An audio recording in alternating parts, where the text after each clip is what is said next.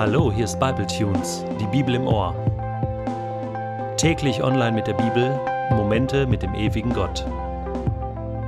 Der heutige Bible Tune steht in Genesis 18, die Verse 1 bis 15 und wird gelesen aus der Hoffnung für alle. Abraham wohnte bei den Terebinten von Mamre. Da erschien ihm der Herr wieder. Abraham saß in der heißen Mittagszeit am Eingang seines Zeltes, als er plötzlich drei Männer bemerkte, die auf ihn zukamen. Sofort sprang er auf, lief ihnen entgegen, verneigte sich bis zur Erde und bat Mein Herr, bitte schenkt mir deine Aufmerksamkeit und geh nicht einfach weiter. Ich lasse Wasser holen für eure Füße, ruht euch so lange unter dem Baum aus. Ich sorge für das Essen, damit ihr gestärkt weitergehen könnt. Ihr sollt nicht umsonst bei mir vorbeigekommen sein. Einverstanden, sagten die drei. Tu, was du dir vorgenommen hast.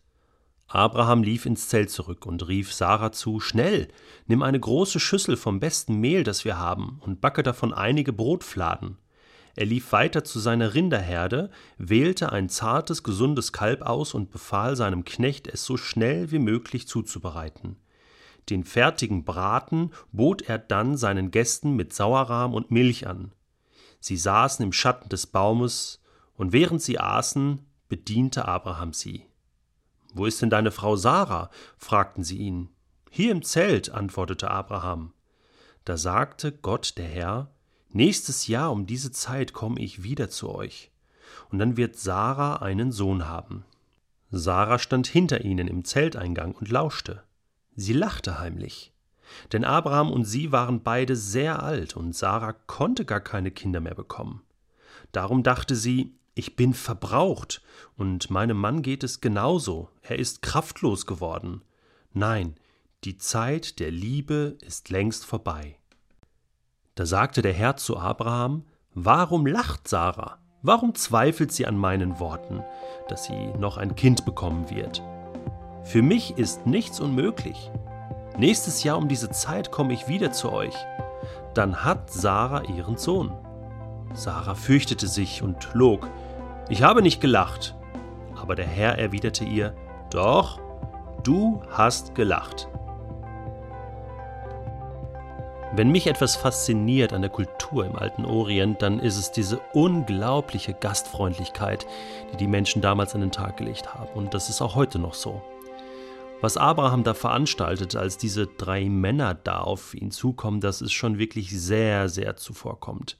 Sehr, sehr freundlich. Sofort sprang er auf, läuft ihnen entgegen, verneigt sich bis zur Erde und bitte schenkt mir eure Aufmerksamkeit, geht nicht weiter, kommt zu mir.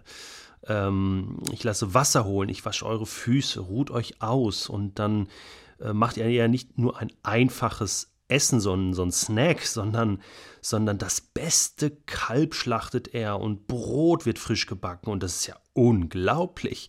Einfach so als, als, kleine, als kleine Überraschung. Und ähm, die Reaktion dieser drei Männer, die verstehe ich ganz gut. Sie sagen, einverstanden, tu, was du dir vorgenommen hast. das hätte ich, glaube ich, auch gesagt. Ja, einverstanden. Also mach, mach mal hin. Wir ruhen uns so lange hier unter dem Baum aus.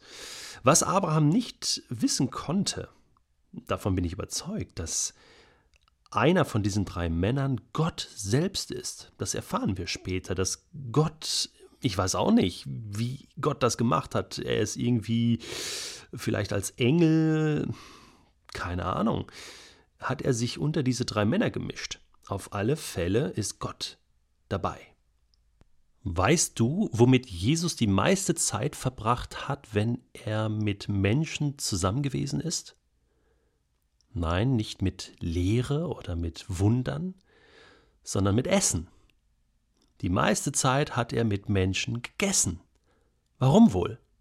Weil zusammen Essen Gemeinschaft bedeutet weil zusammen essen bedeutet, man ist locker zusammen, man kommt sich sehr nahe, man hat Zeit, es ist gemütlich, es ist schön, man tut etwas Schönes. Und beim Essen kann man sich unterhalten, kann man den anderen kennenlernen, kann man herausspüren, wie es dem anderen geht.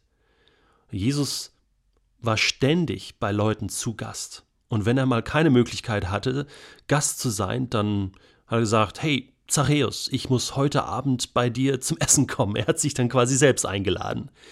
Und so war er immer ganz nah an den Menschen dran. Gott, Gott will mit uns zusammen sein.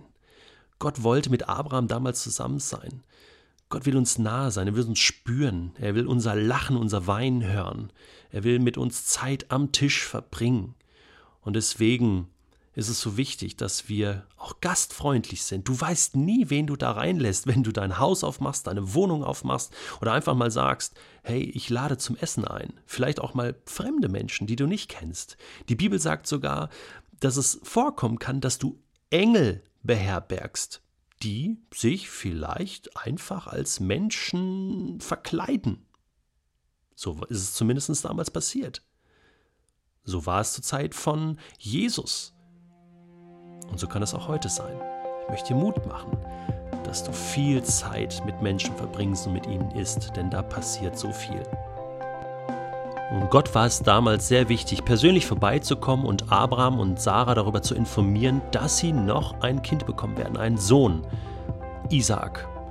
Und Sarah muss so lachen darüber, weil sie sagt, hey, ja klar, also Abraham und ich, wir, wir lieben uns, okay, aber wir sind beide 100 und da läuft definitiv nichts mehr im Bett. Also mit Sexualität ist da nicht mehr viel und mit Fruchtbarkeit schon gar nicht. Und wie soll das gehen ohne Viagra? Und Gott sagt, hey, hört auf zu lachen. Ich kann das. Klar, menschlich ist da vielleicht nicht mehr allzu viel zu holen. Da ist alles schon verschrumpelt und da ist alles schon ein bisschen eingeschlafen. Ich kann trotzdem dieses Wunder tun und ich werde dieses Wunder tun. Und Gott steht hinter seiner Aussage und hinter seiner Verheißung. Und er sagt, Sarah, hör auf zu lachen. Ich habe nicht gelacht. Doch, du hast gelacht. Und ich werde dieses Lachen in Glück verwandeln. Du wirst es sehen. Nächstes Jahr. Wahnsinn. Gott kommt persönlich vorbei. Und ich möchte dir Mut machen. Vielleicht bist du in einer Situation, wo, wo du lachst und sagst, das ist unmöglich, dass das nochmal passieren kann, dass Gott hier nochmal was draus machen kann. Möchte dir Mut machen. Gott kann. Gott kann. Vielleicht bist du sogar in einer Situation, wo du dir Kinder wünschst? Vielleicht bist du verheiratet und ihr könnt keine Kinder bekommen. Wer weiß, ich kann dir von hier aus nicht einfach zusagen, du wirst, aber ich kann dir sagen, Gott kann. Gott kann.